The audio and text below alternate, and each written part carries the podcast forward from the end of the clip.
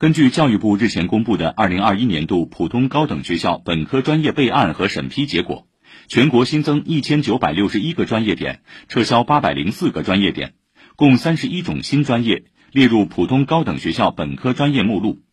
包括储能科学与工程、集成电路设计与集成系统、密码科学与技术、种子科学与工程、非物质文化遗产保护、养老服务管理、预防医学、护理学。健康服务与管理、应急技术与管理等一批专业布点。